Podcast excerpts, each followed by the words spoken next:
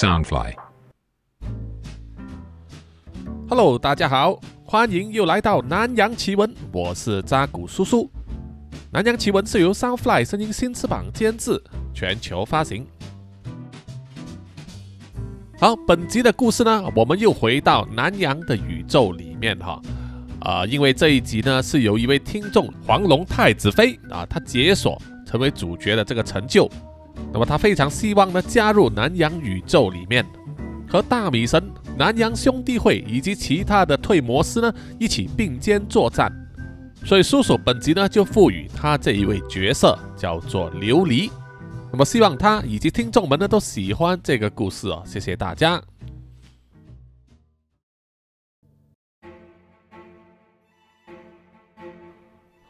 热上三竿，已经是中午的时分，琉璃才在床上睁开了眼睛，她的身体依然感觉疲惫啊，不断的告诉自己想要继续赖床，再多赖个五分钟或者十分钟吧，一点点时间是没有关系的。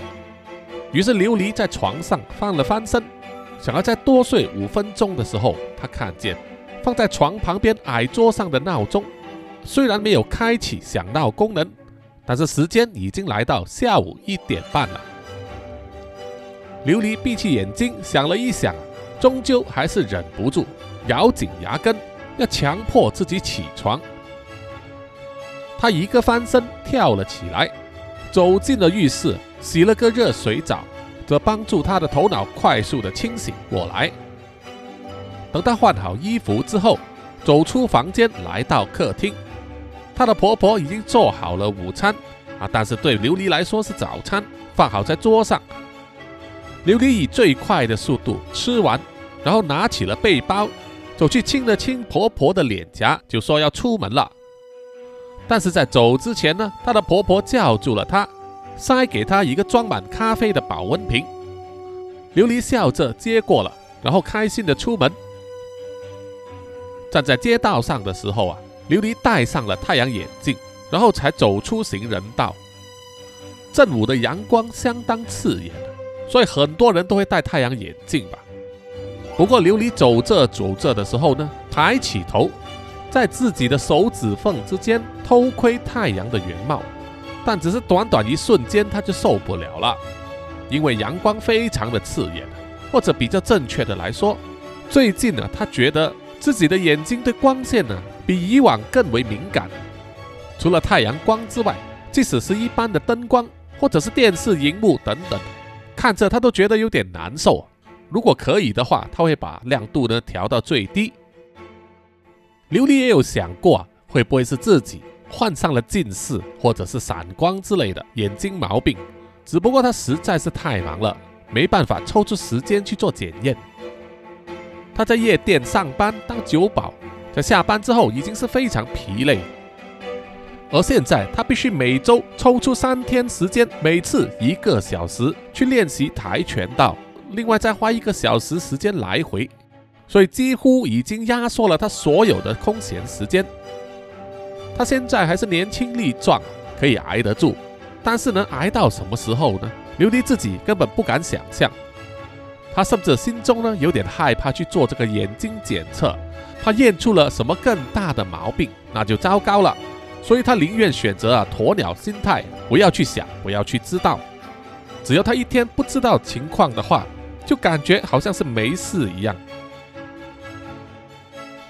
琉璃走着走着的时候，突然间他听到有人对他说“안녕하세요”，然后就拍了拍他的左边肩膀。琉璃很自然反应的转头往左边看，身后却没有人，然后就是右边肩膀呢又被拍了一下。 在那一瞬间，琉璃就知道是怎么回事了。他马上做了一个假动作，好像要转头望去右边一样。这时身后拍他肩膀的那个人就会马上移动到他左边，那么现在就被他抓个正着了。哎呀，何恩，我就知道是你了。琉璃笑着说。那位拍他肩膀的是一位年纪比他小几岁的漂亮美眉，她叫做金何恩，是她在道场里面的师姐。虽然年纪比琉璃轻，但是她很早就进了道场，所以辈分比较高。和恩笑着对琉璃说：“嗨，我看你走路走得晃神，我就来捉弄你一下嘛。怎么了？眼睛还是不舒服吗？何恩一面说，一面把手臂亲热地搭在琉璃的肩膀上。琉璃摇头回答说：“啊，没什么事，我想可能只是散光而已，不用担心了。哎，你一个人吗？”听到琉璃这么说，金和恩露出了一个狡诈的笑容，然后就问：“你是问我哥在哪里吗？”琉璃啊，马上皱起了眉头，一脸不爽地说：“我没有要问你哥了，我只是问你是不是一个人而已。”何恩笑了起来，还没等他回答，另外一个年轻男子的声音就在他的身后响起：“哼，走快一点，要迟到了。”说话的正是板着脸孔、一脸严肃的金世炫，他是金和恩的哥哥，也是跆拳道道场里面的大师兄。琉璃做出了一脸不屑的样子，也不回答，就拉着何恩呢说：“走走走，我们走快点吧，离那个人远一点，才不会招惹他身上的晦气。”何恩笑着被琉璃拉着走，然后回头向他的哥哥世炫挥了挥手说：“哥，我们先走啦。”而金世炫呢，依然目无表情，保持整齐一致、惯常的步伐，走向了道场。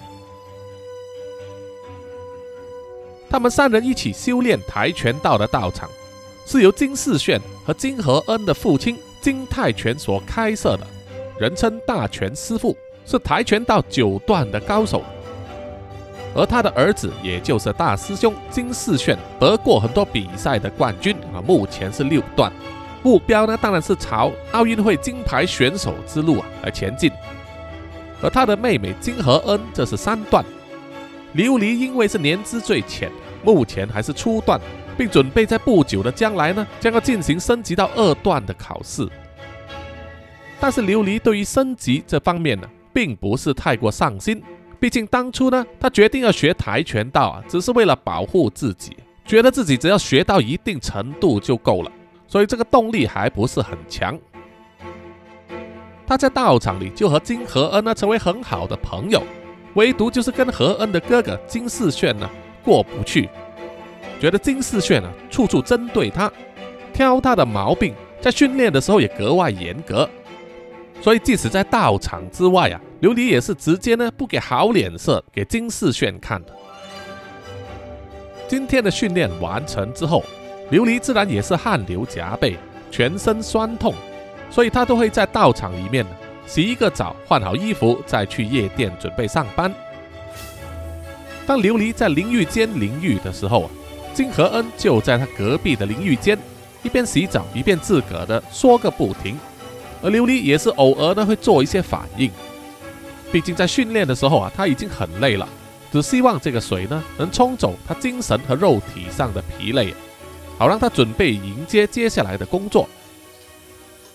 不过这一天呢，琉璃却感到有些不自在，就是觉得有一种视线啊一直在他的身后，所以琉璃在淋浴的时候啊非常的警觉，一直左顾右盼呢，但是没有看到其他人的人影，而且淋浴间呢并没有窗口，只有在高处有一个小小的通风扇在运作着，天花板上也不可能藏个人呐，所以应该是没有被偷看的这个风险吧？啊，他一直这样告诉自己。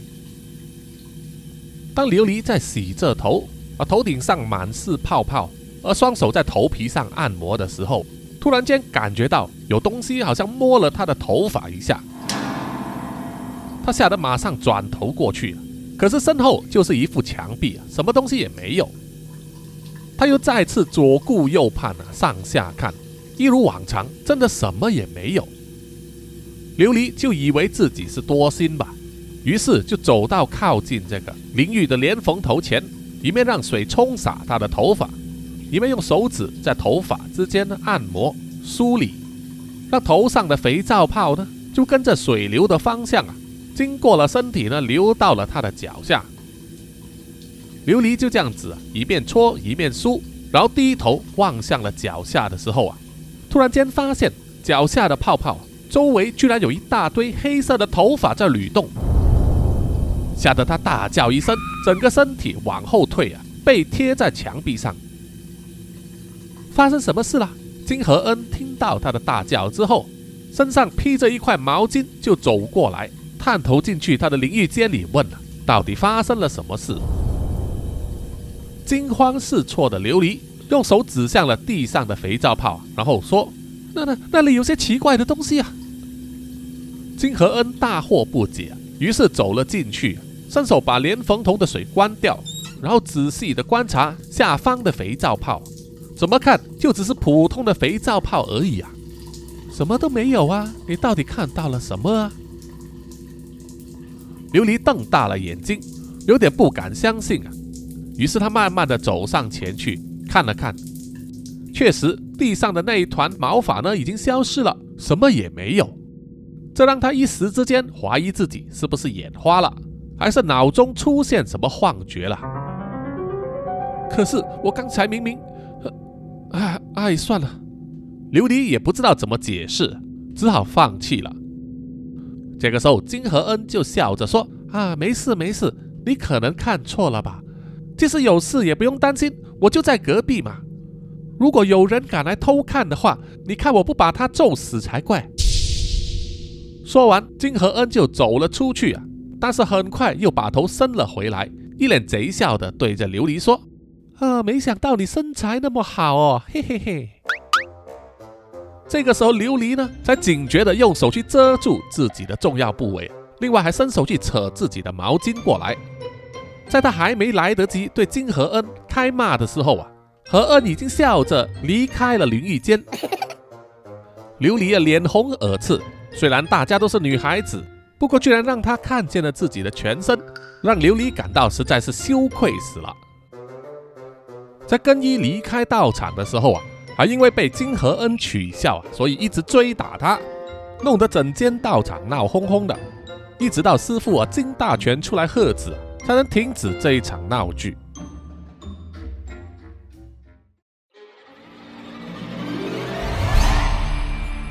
而在另一方面，在一间昏暗杂乱的房子里，所有的窗口都被贴上了报纸，阻挡了外来的光线。而房间里只是点了蜡烛，一个白发苍苍的妇女呢，就坐在地上，口中念念有词的念着咒语。而在她的面前，有一个用血画成的圆形魔法阵，周围点了六支白蜡烛，烛光被念咒时吹起的阴风吹得摇摇摆摆的，煞是恐怖。不久之后啊，魔法阵中间开始。突如其来的冒出了水泡，然后浮起了一串长长的黑头发，上面还沾有肥皂泡。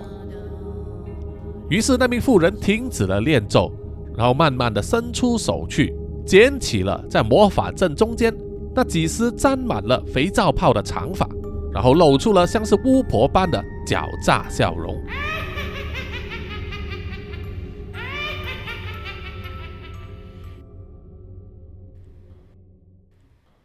到了傍晚时分，天色已经黑了下来。琉璃赶到了酒吧，在员工休息处换上了酒保的制服，然后快步的来到吧台。这一天是周末，所以酒吧的客人很多。老板 Johnny 在吧台上忙个不停。他看见琉璃来到之后啊，松了一口气，说：“哎呀，谢天谢地啊！我到刚才还在担心你今天会不会突然不来上班了。”琉璃一面苦笑，一面戴上了一副墨镜，回答说：“哎呀，老板，你也知道这份工作对我来说多么的重要，我恨不得每天都来上班呢。又或者，你再把我的薪水再调高一点嘛。”Johnny 笑着说：“哈，如果你能说服那一些特地来看你的顾客多点几瓶酒的话，说不定我会调涨你的薪水哦。”坐在吧台上，一个满脸胡渣的中年人也笑着举手说：“啊，那好啊，今天我就多点两瓶威士忌。琉璃，你就答应我的求婚吧。”琉璃笑着在他面前的那一杯小酒杯上添上了威士忌，然后说：“哎，对不起啊，工藤先生，请容许我拒绝你的求婚。我目前没有结婚的打算呢。你喝完这一杯之后，还是早点回家陪老婆吧。”工藤先生就摆出一副很哀伤的样子，然后说：“，哎，你拒绝了我的求婚，在我的心中就留下了一个永远无法填补的伤口。”Johnny 被逗得大笑啊，就说：“嗨，工藤先生，我实在佩服你的毅力。你每天都向琉璃求婚，每天都被拒绝，你还是乐此不疲啊！来，我敬你一杯。”说完就自己倒了一杯威士忌，和工藤先生碰了杯，两个人把酒一饮而尽，然后啊笑了起来。琉璃也是笑着摇摇头，然后继续招呼其他的客人。确实，因为她漂亮的外貌还有爽朗的性格，很多人慕名而来到这家酒吧，就是要见琉璃一面呢，想跟她搭讪、交朋友、送礼物、追求她，甚至向她求婚的多不胜数。有时候真的让琉璃呢应付不过来，他的老板 Johnny 也会适时介入啊，帮他打圆场。毕竟呢，他也得好好保护这一块生招牌。如果有人敢对琉璃毛手毛脚的话，都会被 Johnny 呢轰出去。不过啊，Johnny 能够保护琉璃的能力范围也只限于在酒吧之内，走出了酒吧就鞭长莫及。这也是为什么。琉璃要学习跆拳道的原因啊，就是为了保护自己。那么，因为酒吧里面的环境昏暗，主要的光源都是来自墙壁上的各种烟酒的广告牌，以及吧台上的炫目的 LED 灯光。那种设计非常的时尚，再配上符合时代的音乐，还有各种消磨时间的娱乐，比如说桌球，还有飞镖等等。所以 Johnny 开的这家酒吧蛮受欢迎的。那么琉璃在这里工作也觉得蛮开心，有时候也会得到客人打赏的小费啊，不无小补。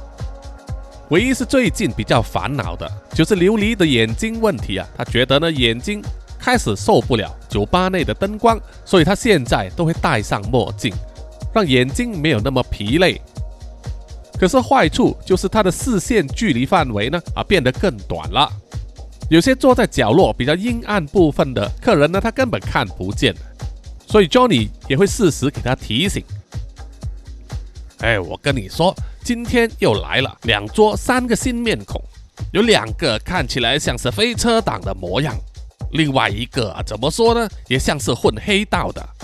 总之，他们进来酒吧之后啊，就是一直盯着你，所以啊，你今天也要格外小心呐。要不下班之后我送你回家吧。琉璃笑着摇头说：“哎，Johnny，不必担心，我没事的。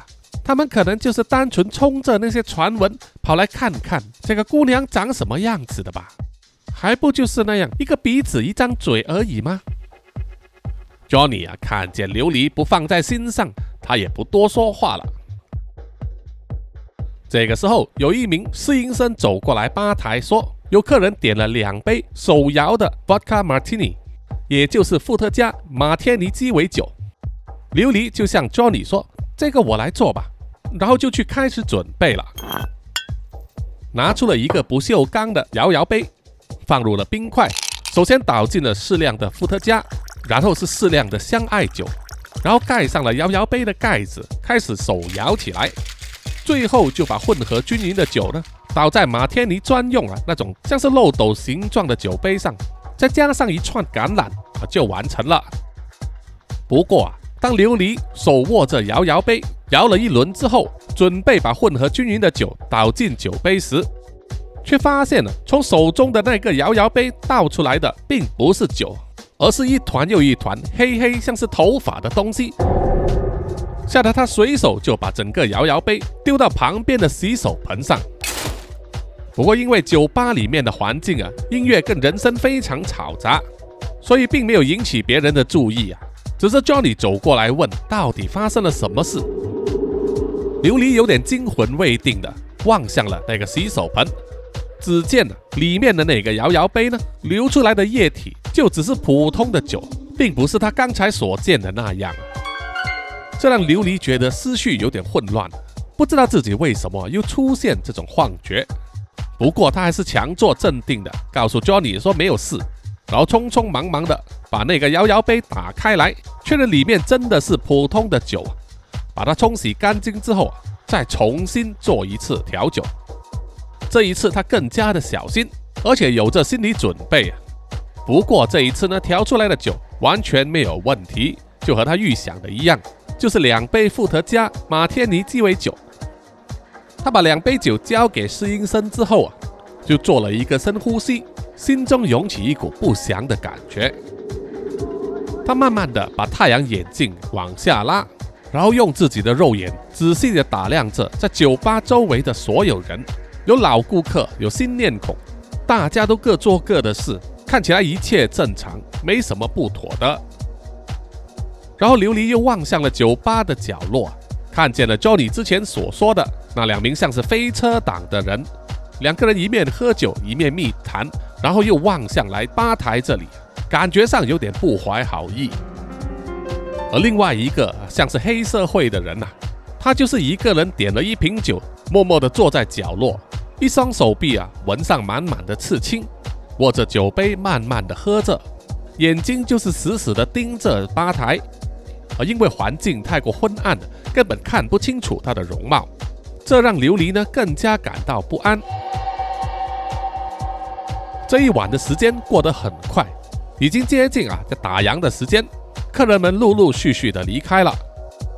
在没有那么忙碌的时候，琉璃一面擦着吧台，一面又脱下了他的墨镜，仔细的在观察。酒吧里面的人，他发现了那两名像是飞车党的人，以及那个像是黑社会的人呢，都已经离开了，心中松了一口气。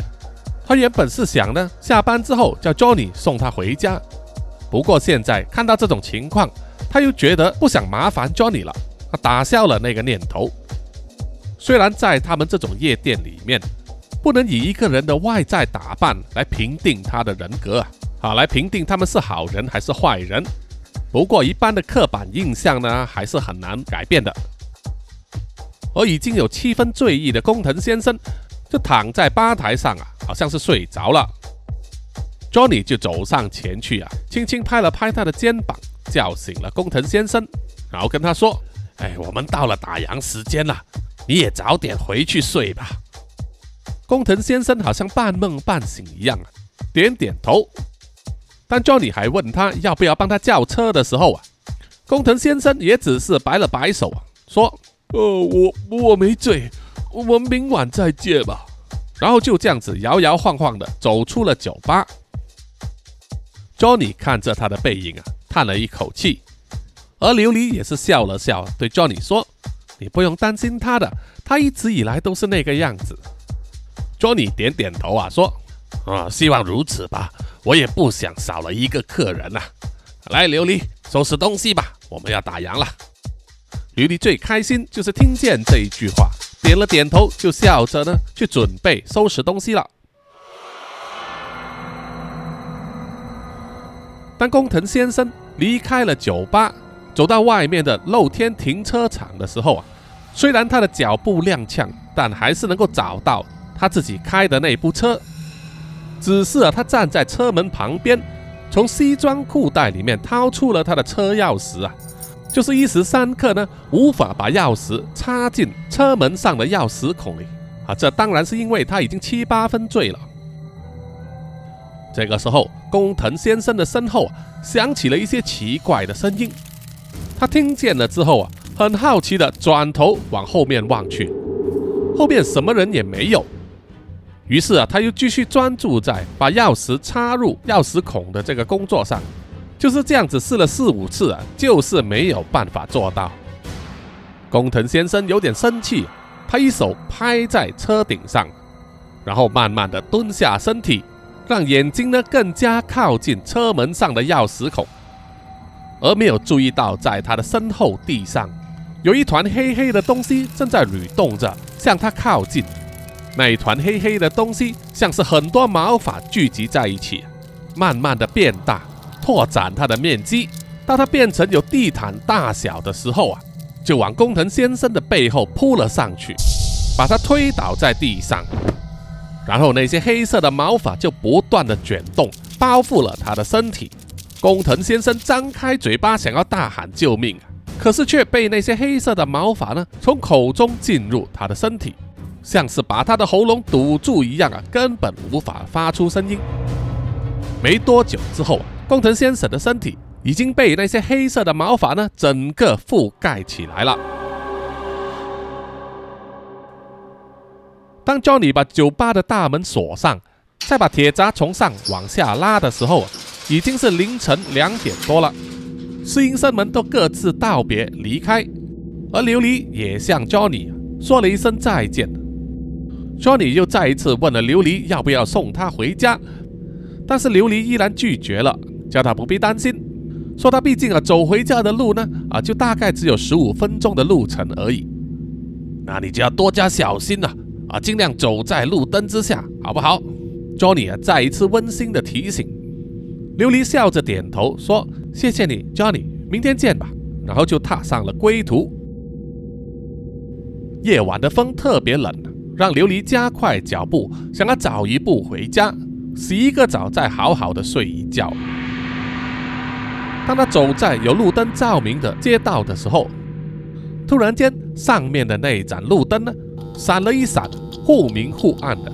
使得琉璃停下了脚步啊，抬头望向了那盏路灯，心中想着：不会吧，在这一个时候才坏。那盏路灯闪了几次之后啊，终于熄灭了。一股不祥的预感呢，再次涌上琉璃的心头。于是他加快脚步，但是同时间他也看见前面的好几盏路灯呢，全部都开始忽明忽暗了。琉璃开始觉得惊慌。又在想起几年前的那一件事情。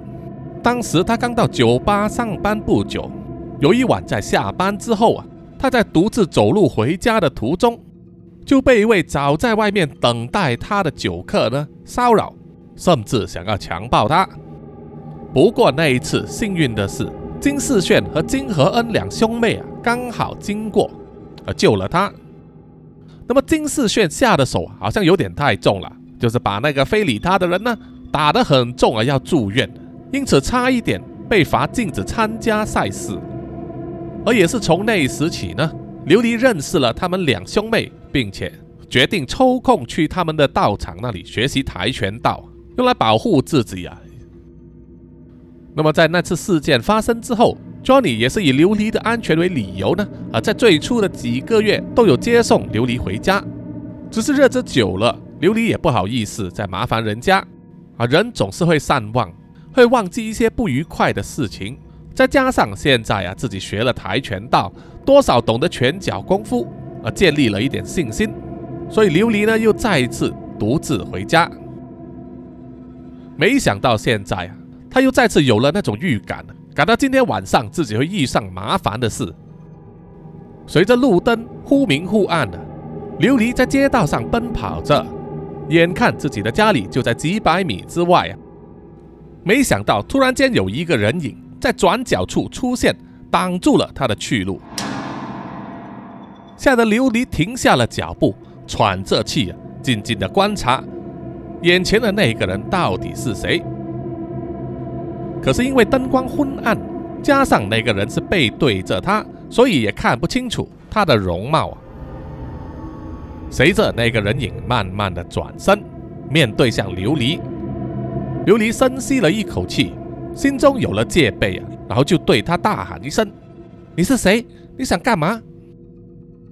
那个人影并没有回应啊，只是好像从喉咙中发出一种奇怪的声音，然后脚步踉踉跄跄的慢慢向着琉璃靠近。琉璃退后了几步啊，然后摆出了跆拳道的架势。再一次大声的警告对方说：“你想干什么？我告诉你，我可是练过跆拳道的，别以为我一个女孩子就好欺负。”可是那个人影似乎对他的警告充耳不闻，依然在慢慢的靠近之中。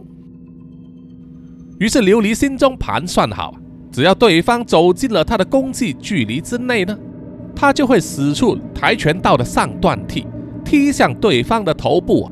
那么那一记呢，足够把对方打倒，摆脱威胁了。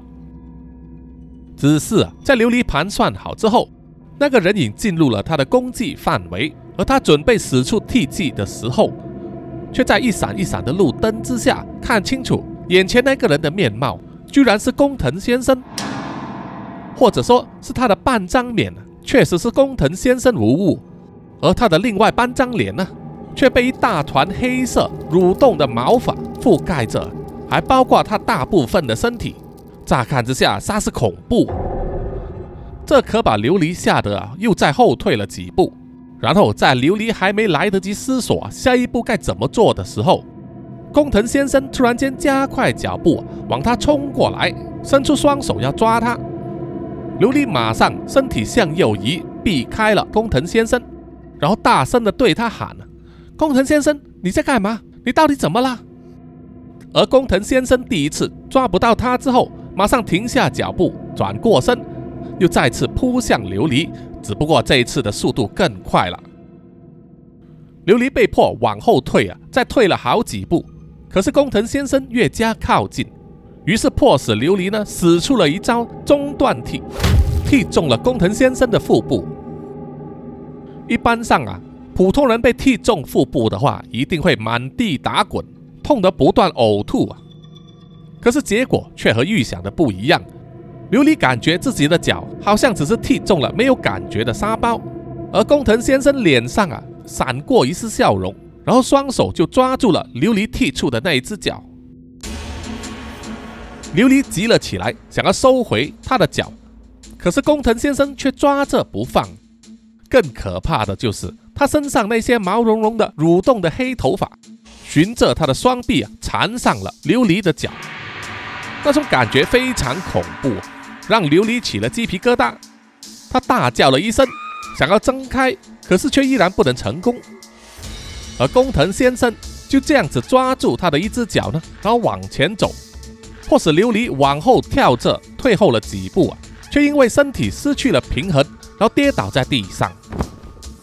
在琉璃还没有来得及翻身的时候，工藤先生就扑了上来，双手改为压住了琉璃的双臂。可是他身上的那些黑色毛发呢，依然缠在琉璃的脚上。这种情况让琉璃心中的恐惧啊提升到了极点。他害怕的用尽全部力气啊，大声尖叫。可是嘴巴很快就被工藤先生的左手呢捂上。然后啊，琉璃在非常近的距离看着工藤先生的那一张脸，他的眼球已经翻白，根本就像是一个被操纵的木偶一样，嘴巴露出奸笑，喉咙中发出古怪的声音。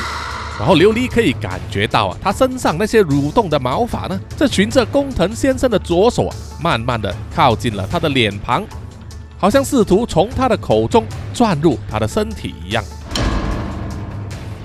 就在千钧一发的时候啊，一阵寒光闪过，吓得工藤先生跳开几米之外，让琉璃逃过了身体被侵占的这个危机。只见工藤先生的脖子。像是被锋利的刀割开了一半，喷出了鲜血。可是很快呢，伤口就被那些黑茸茸的毛发堵上。而琉璃还在惊魂未定啊，他只是在这个能见度很低的环境之内，看见有一个男子的身影呢，突然出现，手上挥着像是刀还是剑的东西，快速的对着工藤先生挥斩。而工藤先生不断的在躲避啊，这几招过后啊。琉璃就看见那名男子的刀砍中了工藤先生的右肩，但是攻势未停啊，一直砍到了心脏的部分。然后同一时间，工藤先生身上那些毛茸茸的毛发呢，突然间全部消失不见了，只留下工藤先生的身体抽搐着跪倒在地上，鲜血从胸口大量喷洒而出，然后就倒地不起了。第一次看见这种杀人画面呢，吓得琉璃神不守舍，思绪混乱，根本不知道该怎么办。然后他就看到那名男子呢转过身来，伸出一只手臂走向了自己，不知道是要抓他，还是要摸他，还是怎么样。乍眼一看，琉璃只是看见那名男子的右手臂满满的刺青，还有“国士无双”四个大字。无论如何，琉璃就是非常害怕，于是他就大叫起来，不断的乱挥手、乱抓、乱踢，就是不要那名男子靠近他。而那名男子似乎也知道琉璃的状况，于是就停下脚步，对他说：“不要怕，你放心，我不会伤害你的，请你听我说。”那个“说”字还没接下去啊，那名男子突然间全身颤抖，痛苦的呻吟，然后啊就整个人倒在地上。原来这名男子呢，被来自他的身后手握电击枪的 Johnny 攻击，电得他昏倒过去。把所有人都摆平之后，Johnny 慌忙的冲上前来查看琉璃的状况。琉璃，你没有事吧？是我，是 Johnny，不要怕，不要怕，已经没有事了。Johnny 不断的安慰他，而琉璃呢，则被之前一连串奇怪的事情啊冲击到，依然惊魂未定。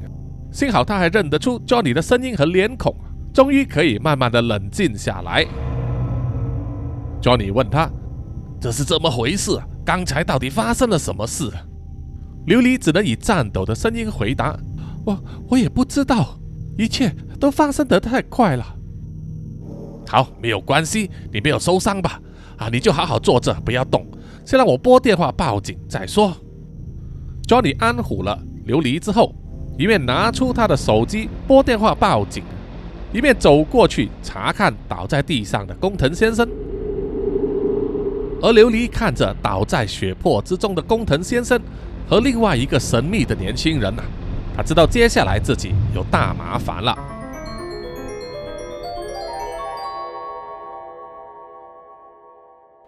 好，本集的南洋奇闻呢，故事就到此暂时啊，请大家留意下一集的发展。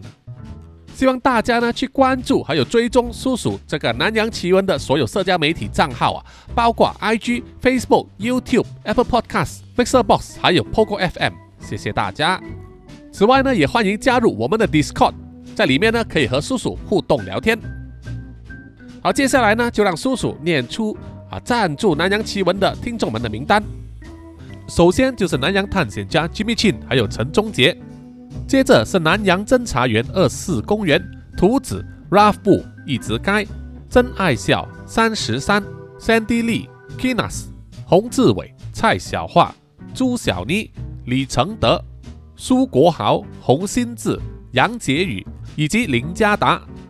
接着是南洋信徒林义成吴大佩黄龙太子妃苗疆杀人蛙李秉哲以及苏玉豪。另外还感谢南洋守护者肖玉颖、蔡明曼以及 Namsha。好，谢谢大家，我们下一集再见哦，拜拜。